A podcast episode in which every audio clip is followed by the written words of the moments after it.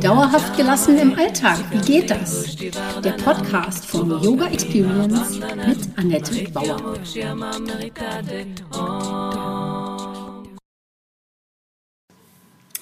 Herzlich willkommen, schön, dass du da bist.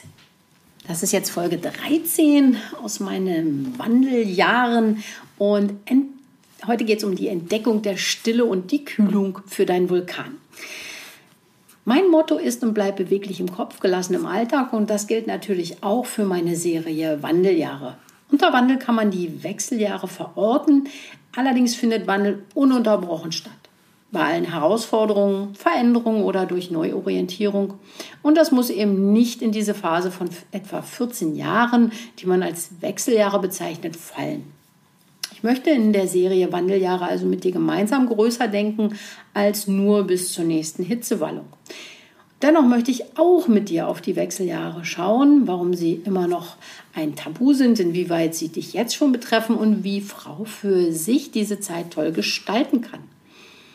Ich freue mich drauf, denn ich mache daraus eine große Recherche und finde mit dir gemeinsam den Ruhepol im ewigen Wandel. Genau darum geht es heute. Mein Name ist Annette Bauer. Ich bin unterwegs als Heilpraktikerin, Yogalehrerin und Coachin. Das Ganze mache ich lokal in Berlin und inzwischen natürlich auch online. Meine erste Frage an dich geht heute wieder, wie fühlst du dich? Neulich habe ich dir vorgestellt, was in den Wechseljahren auf dich zukommen kann. Heute stelle ich dir die Stille vor. Sie kann dir Kühlung für deinen Vulkan bescheren. Und da geht es also um Erste Hilfe bei Wechseljahrsbeschwerden. Für mich war die Entdeckung der Stille schon vor 20 Jahren ein echter Gamechanger. Und nun in den Wandeljahren kann ich die Bedeutung von Ruhe und Stille gar nicht oft genug betonen. Ruhe und Stille bringen Kühlung für deinen Vulkan und geben dir die Kontrolle zurück. Vor drei Jahren war ich für zehn Tage in einem Vipassana Schweigeretreat. Zehn Tage Ruhe. Das war so unglaublich wohltuend, das konnte ich mir vorher wirklich nicht vorstellen. Natürlich geht es dann im Kopf ab, aber über die Tage wird es immer ruhiger, auch da oben. Und wieso wäre das jetzt für dich interessant wie die, für die Wechseljahre? Nun, dein ganzes System ist in einer Umstellung innen wie außen. Allein das ist schon erschreckend, denn es sind eben nicht nur die Hormone, es ist der Wandel hin zum Alter, die Kinder verlassen vielleicht das Haus, beruflich oder auch in der Partnerschaft ändert sich etwas da und dort. Was gehört also in die Menopause? Was ist einfach nur alt werden? Und das zu sortieren ist jetzt ein wichtiger Teil. Und wie könnte man das besser als in der Stille und mit Abstand? Also hier mal ein Überblick über die Masse an möglichen Veränderungen. Ja körperlich rein. Dein, äh, deine Haut und deine Schleimhäute werden trockener. Deine Gelenke werden schwergängiger. Vielleicht liegt es auch an der Trockenheit. Muskeln, du spürst möglicherweise einen Kraftverlust. Deine Atmung kann betroffen sein.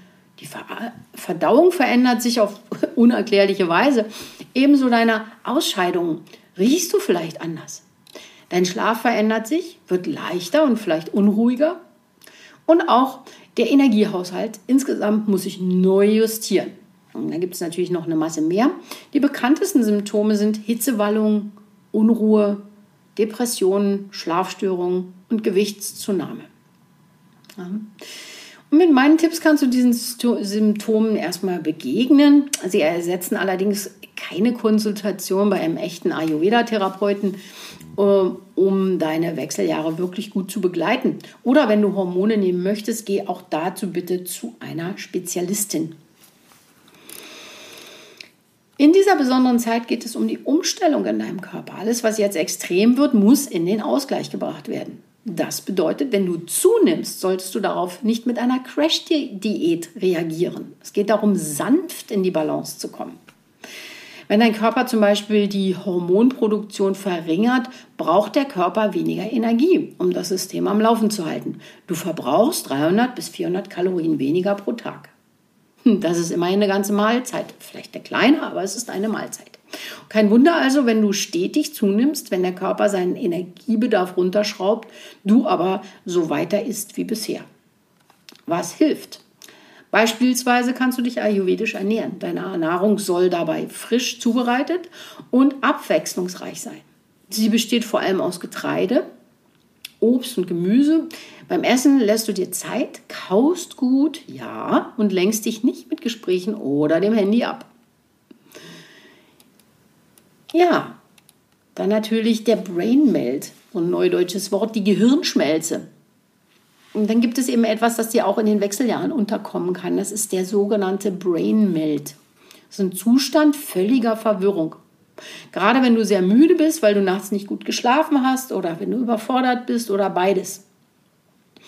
Du steckst das alles eben nicht mehr so locker weg wie noch vor zehn Jahren, du Partygirl. Jedoch anders als bei einem Blackout, bei dem dir gar nichts mehr einfällt, ist beim Brainmat alles durcheinander. Ist dir das schon mal passiert? So Verwirrung total?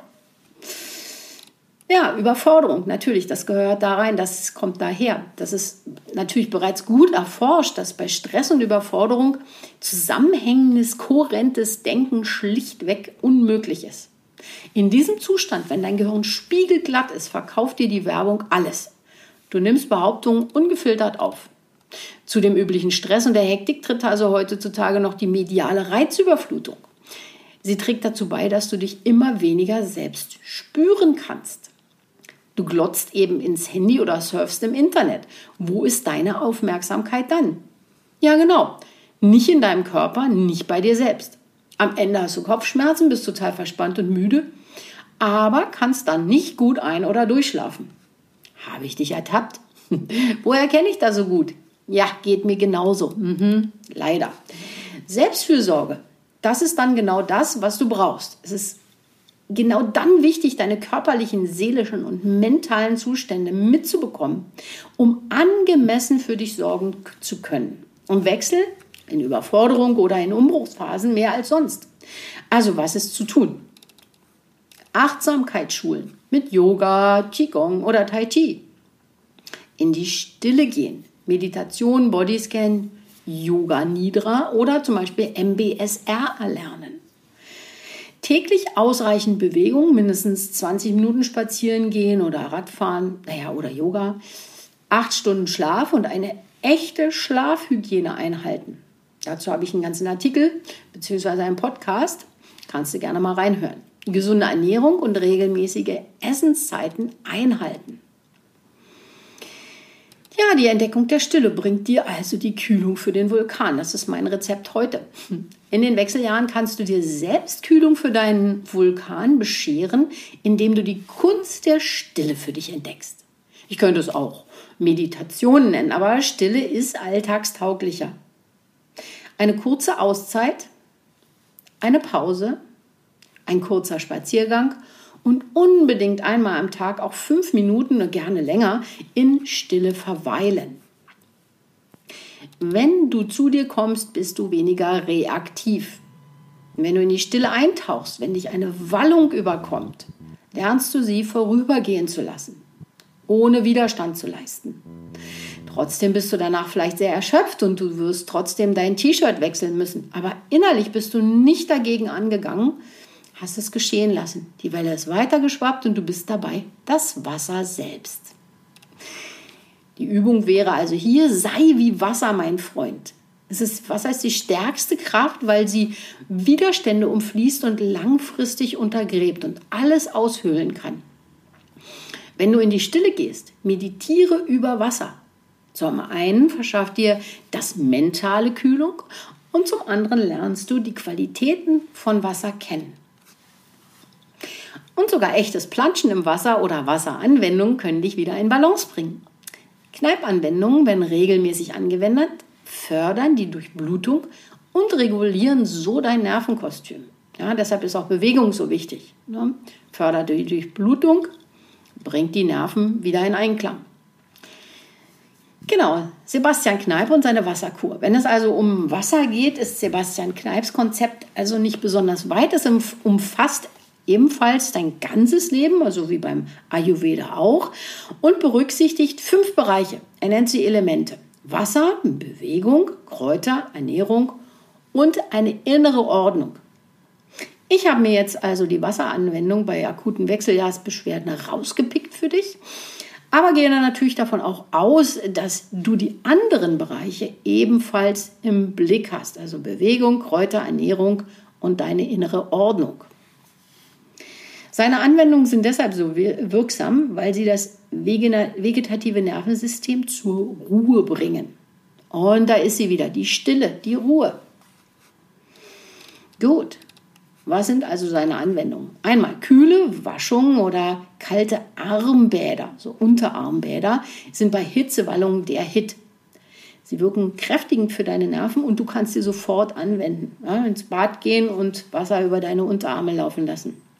Beziehungsweise Wasser einlassen und darin die, die Arme so ein bisschen ähm, baden. Und wenn du nervös oder reizbar bist, gönn dir ein entspanntes Kräuterbad mit Lavendel, Baldrian, Hopfen und Melisse.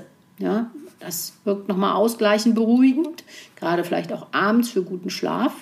Und wenn du dich dann aber morgens zum Beispiel müde und ausgelaugt fühlst, ja, weil du vielleicht nachts wieder nicht gut geschlafen hast, starte mit einem belebenden Rosmarinbad in den Tag. Also nicht gleich mit Kaffee starten, sondern langsam ähm, die, den, den Blutdruck hochfahren oder die, den Kreislauf ankurbeln. Dann bei Unterleibsbeschwerden kannst du ähm, so temperaturansteigende Fußbäder machen oder eben auch direkt warme Sitzbäder, zum Beispiel mit Schafgarbe oder Zinnkraut. Dann der Kneipp-Klassiker für einen erholsamen Schlaf, das ist mein Liebling. Kalte Knie- oder Schenkelgüsse vor dem Zubettgehen oder eben wenn du nachts aufwachst und nicht wieder einschlafen kannst. Die fördern die Durchblutung und holen die Aktivität aus dem Kopf in die Beine. Also ich schlafe dann wie ein Baby. Bitte nur anwenden, wenn du keine Unterleibserkrankungen hast. Und wie machst du das? Dazu lässt du lauwarmes oder kühles Wasser über deine Knie und Unterschenkel laufen und gehst ohne sie abzutrocknen ins Bett. Keine Angst, das ist dann nicht so nass. Es trocknet auch durch die Körperwärme ganz schnell wieder. In der Stille liegt die Kraft. Ja, der schlimmste Moment dieser zehn Tage beim Vipassana Retreat war der Moment, als alle am vorletzten Tag wieder sprechen durften. Es war so laut, dass ich in mein Zimmer geflüchtet bin, weil mir das alles zu viel war. Auch Tage danach dachte ich in Unterhaltungen, wie überflüssig Stille ist so viel wertvoller als banaler Smalltalk. Ja, wenn du Fragen hast, sprich mich gerne an. Ich unterhalte mich gern drüber oder gebe auch gern nochmal Anregungen oder hör mir deine an. Buche für einen Austausch gerne also einen kostenlosen Zoom-Call mit mir und ich verlinke das unten in den Show Notes. Und jetzt wünsche ich dir erstmal einen ganz ruhigen, stillen Tag.